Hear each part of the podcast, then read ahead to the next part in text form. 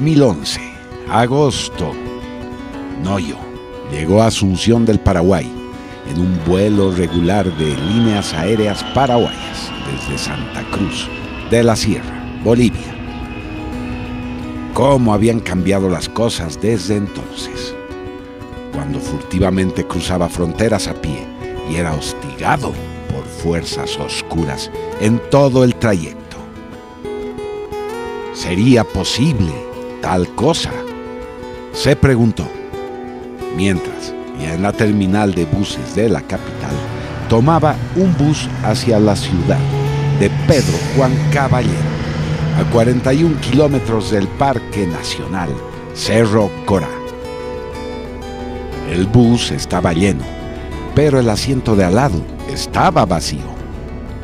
El bus partía y una atractiva azafata ofrecía dulces a los pasajeros. Bienvenidos a Transportes Cometa Bambay.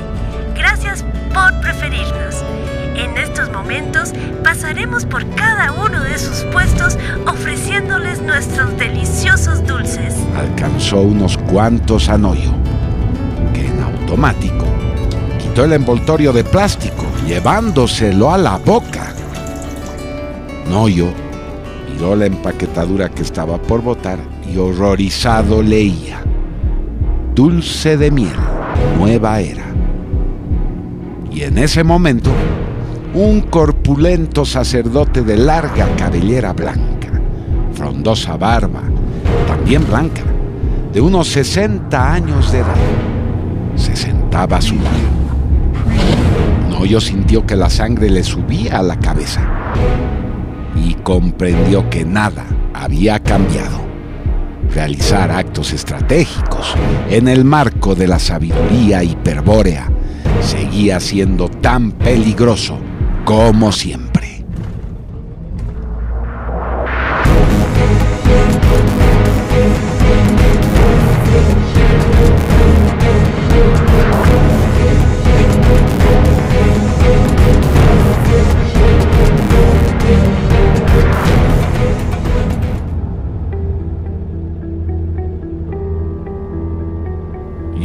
También voy al Parque Nacional de Cerro Corá, tierra profana y hasta maldita, tumba de herejes y apóstatas. El hombre se giró hacia la zafata y pidió, Señorita, señorita, unos dulces por favor, para el viaje. No yo, estupefacto, atinó a ofrecerle un dulce de miel de los suyos. Oh, muchas gracias. Aquí tiene sus dulces, señor.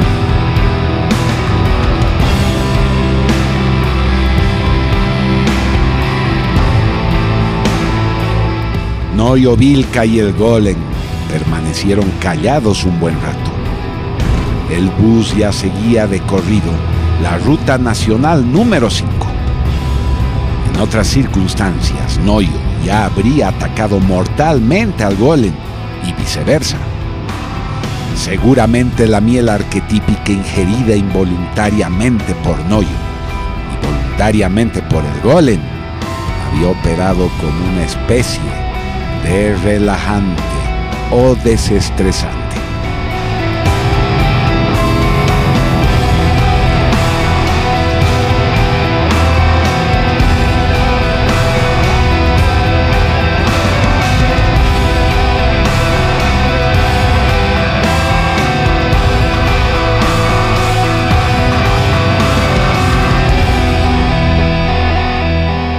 Llevo 1200 años persiguiendo a los de tu raza, a tu muruna. ¿Sabes quién soy?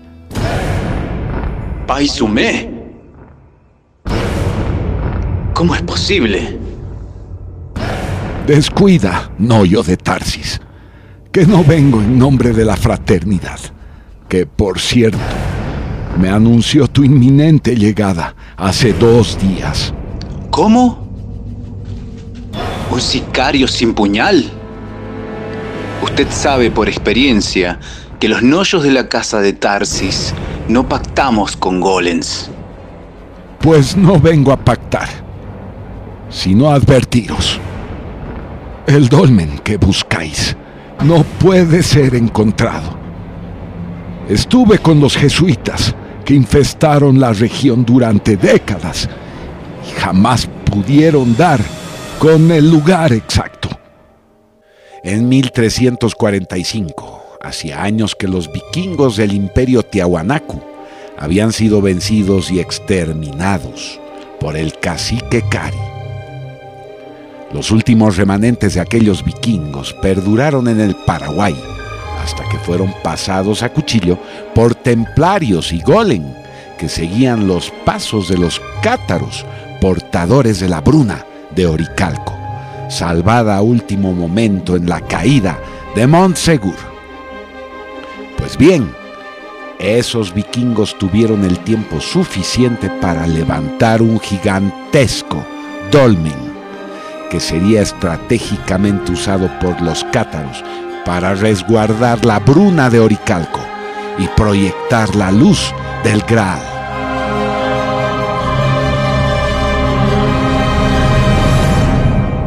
El misterioso tesoro cátaro de Cerro Corá, Noyo de Tarsis, está a punto de ser finalmente desvelado. Ahora mismo Melquisedec en persona está efectuando un ritual de la más alta magia que sellará la puerta que vanamente intentaréis abrir. Si osáis acercar el maldito linaje morirá contigo. Estás advertido. Noyo Vilca no tuvo tiempo de responder. El hormigueo en todo su cuerpo, seguido de una parálisis total, era el efecto del contacto con la mónada arquetípica. El tiempo se detuvo y Noyo cayó en la inconsciencia. Cuando despertó, el bus había arribado a su destino. Paisumé se había esfumado. En vano Noyo indagó con los operarios de la empresa de transportes Cometa Amambay por el corpulento anciano barbón melenudo. Nadie lo había visto. Si el golem piensa que me detendré y daré media vuelta, desconoce absolutamente el linaje de la sangre de Tarsis. Sobre la marcha, Noyo tomó el primer transporte disponible.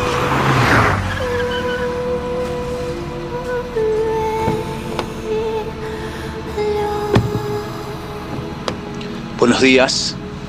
Al Parque Nacional Cerro Corá, por favor.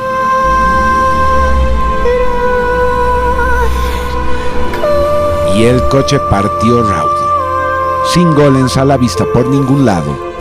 Noyo finalmente se encontraba parado en medio del parque de Menires, que rodea el mausoleo del gran mariscal Solano López. Pura táctica psicológica. Los golem piensan que los llevaré a la entrada del dolmen sellada con las brunas de Nabután.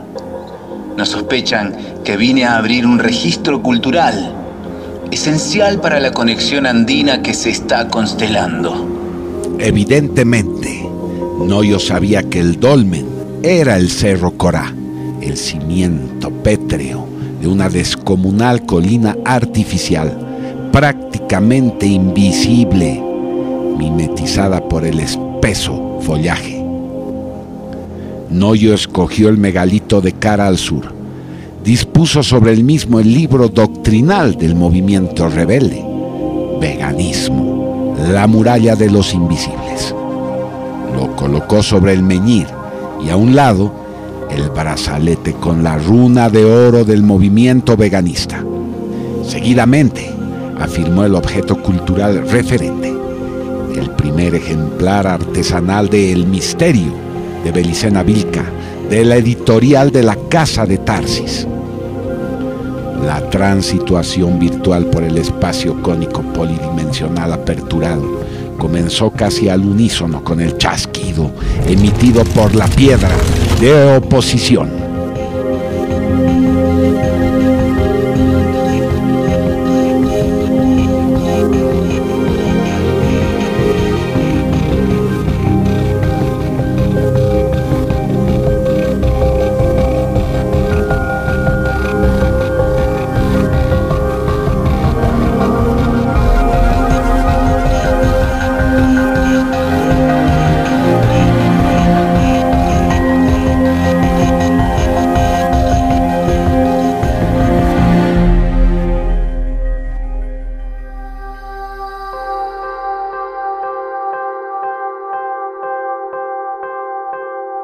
Primero de marzo de 1870, madrugada. La claridad tenue todavía anunciaba la llegada de un nuevo día. El mariscal, en tránsito por el mundo onírico, podía verse triunfante sobre una pétrea plataforma megalítica que rodeada por ocho meñires plantados para generar un escudo invisible que se interponía ante sus enemigos. La Triple Alianza, impotente para defenestrar mancillando el espíritu. A su lado, una virgen ataviada con armadura de guerra le llamaba por su nombre. Francisco. Francisco. El mariscal despertó aún embelesado por aquella belleza de otro mundo, pero totalmente convencido de la resolución que había tomado. Yo elegiré el lugar y el momento justo de mi muerte. Daré batalla al jabalí que trate de sorprenderme en el combate. Primero de marzo de 1870. Era más de media mañana. La infantería, unos 250 hombres y seis dotaciones de artillería, todo lo que quedaba del ejército paraguayo, estaba a punto de ser aniquilado. El mariscal Francisco Solano López y 18 oficiales, al mando de 50 lanceros, los restos de una caballería que se cubrió de laureles a lo largo de seis años de guerra. Estaban a punto de realizar la última carga de su heroica historia contra tres batallones que sumaban al menos 600 jinetes con lanceros y fusileros que se precipitaban ya a todo galope.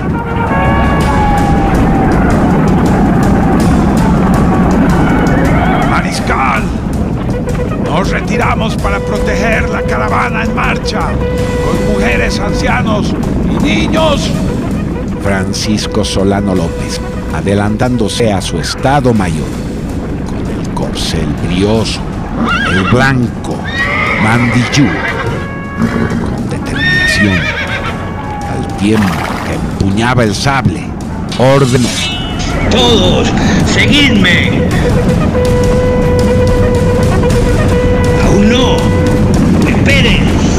La caballería enemiga ya estaba a 100 metros ¡Espere! y adelantándose cuando el enemigo ralentizaba ante el inminente choque. Dejó oír su atronadora voz. ¡Por la patria! ¡Al ataque!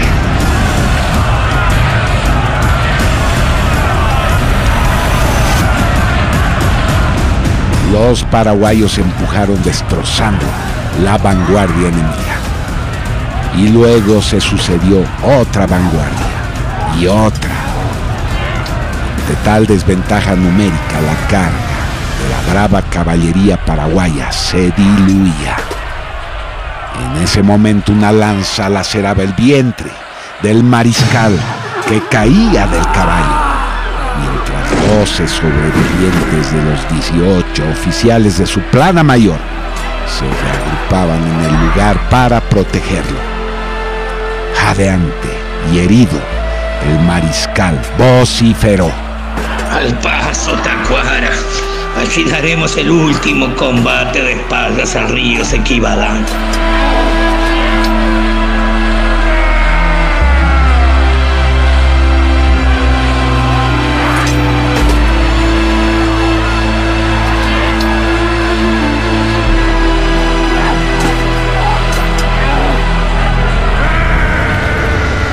Durante el retroceso, siempre acompañado por los restos de su estado mayor, resistieron varias cargas de lanceros, siendo herido en el muslo izquierdo y la cabeza. ¡Ahí está! ¡El portal! ¡El portal! Solano López, en un esfuerzo sobrehumano, percibió claramente un ángulo recto entre la espesa maleza donde terminaba el sendero. Giró dando la espalda al ángulo, en manera de portal se abría portentosamente. Solo quedaba el mariscal. En el instante más glorioso y trágico de la historia del Paraguay, se acercaba el momento de morir con y por la patria a la que tanto amó y por la que estaba dispuesto a darlo todo. El general Cámara ordena que desarmen a Solano López. A ver, vocês, desarme o Diabo Lopes. Está ferido. Este, con sus últimas fuerzas, resiste al esclavo que intentaba quitarle la espada. Logra liberarse. Está a punto de darle una estocada. Entonces se escuchó el disparo de fusil. Tiempo que el gran Francisco Solano caía de espaldas.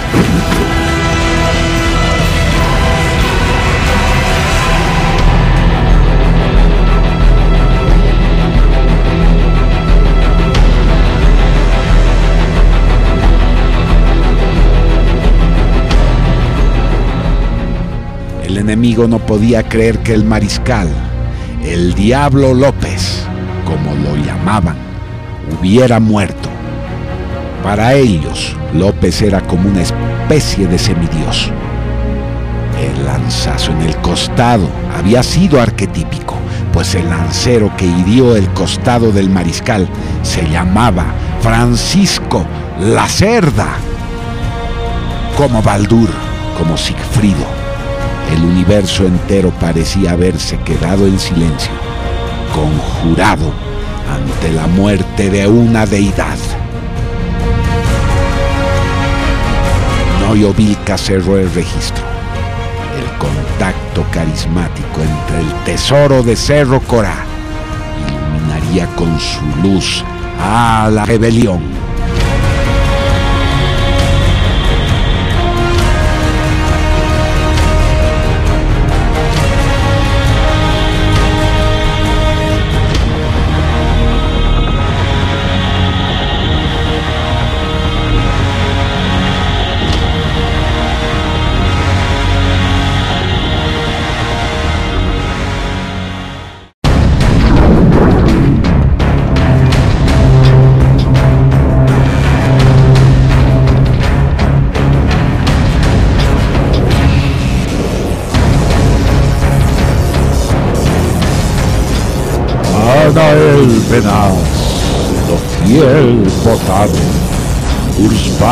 Hakhaz el abril Hagar, Primer viernes de abril de 1585. Medianoche. Castillo de Ratshim, Torre Norte.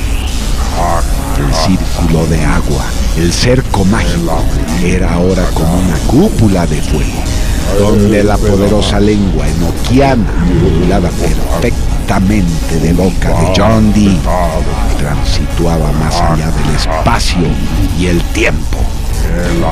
Wilhelm von Rosenberg y Rodolfo II, únicos testigos directos de tamaño portento, veían con su azorada mirada una miriada de mundos posibles, al caer las costas culturales que los cegaban.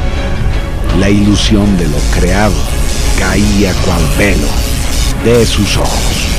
Tan solo un poco más. Ya vislumbro el origen. Es irresistible. Esta sensación acústica a desintegrarme. Primero a manifestarse aquel a quien los pueblos germanos y nórdicos veneraron como gran jefe y guía en tiempos remotos. Potente luz verde tan gélida que ambos palidecieron ante tal emanación. ¿Cómo es posible?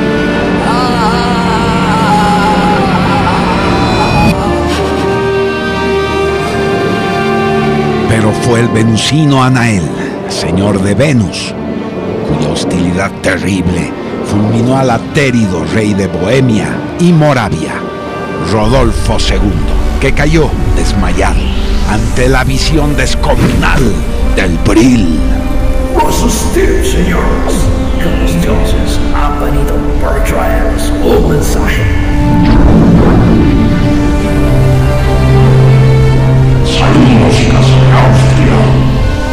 Traigo noticias sobre el gran enviado del Señor de la Guerra. Prestad atención y abrid bien vuestros sentidos, pues este es el caos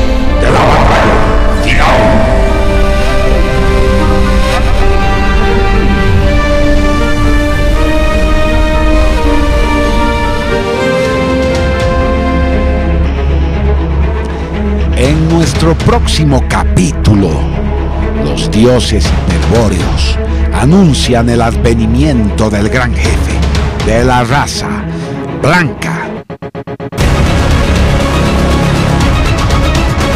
También la Virgen de Agartha reaparece para señalar al iniciado hiperbóreo el misterio de la resurrección.